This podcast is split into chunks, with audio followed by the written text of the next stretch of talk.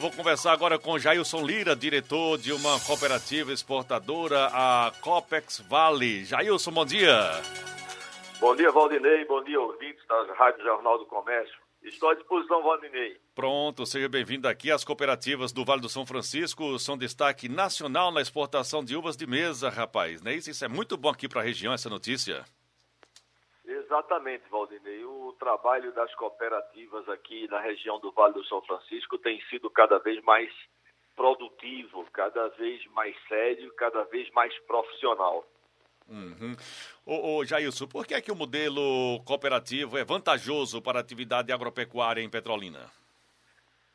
Valdinei, a forma de organização, né? A forma de organização é a mais justa possível. A cooperativismo, né? É uma, é uma forma de se organizar de maneira é, uniforme, de maneira democrática. Né? Imagine que os pequenos juntos, né? É, eles sempre serão muito mais fortes, eles poderão alcançar mercados né? e clientes cada vez mais distantes e que possam remunerar a sua produção de maneira muito mais é, é, é compensadora. Uhum. É, Jailson, em quais mercados as cooperativas exportadoras do Vale do São Francisco atuam?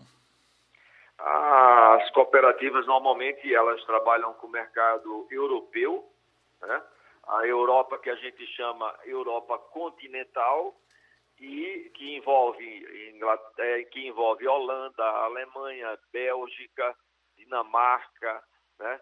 e muito mais aqueles países nórdicos né, da Europa que tem um poder é, de compra muito mais forte. E um dos mais fortes nesse caso, né, e principalmente o que recebe como porta de entrada a maior parte das frutas é, direcionadas para a Europa é a Holanda. Então, a Holanda recebe, porque também tem um dos maiores portos da Europa, e distribui, distribui de uma forma é, bem é, uniforme para ali para os países próximos a ela. Outra, outra país também que recebe bastante é, é, fruta nossa é a Alemanha e a Inglaterra como sendo né, a parte da Europa é, que não é continental. Além dessa, desse, do velho continente europeu, nós também exportamos bastante para é, os Estados Unidos. Uhum. O, o, o Jailson, é, muitos produtores têm disponibilizado ao mercado a sua produção de uva de mesa por meio de modelo cooperativo, mas esse modelo ele pode ser aplicado a outras culturas também, como hortaliças, não é, verduras, legumes, e no âmbito de produtos de origem animal, como é o caso da caprinocultura. É, em Pernambuco são 41 cooperativas que atuam no ramo agropecuário. Como um produtor que deseja fazer parte de uma cooperativa pode dar os primeiros passos? Em primeiro lugar, Valdinei, é, a gente diz que, como eu já falei, a, é, o maneiro, a maneira cooperativa de se organizar é uma maneira ímpar, é uma maneira que todos os, os nossos, as nossas cadeias produtivas deveriam buscar.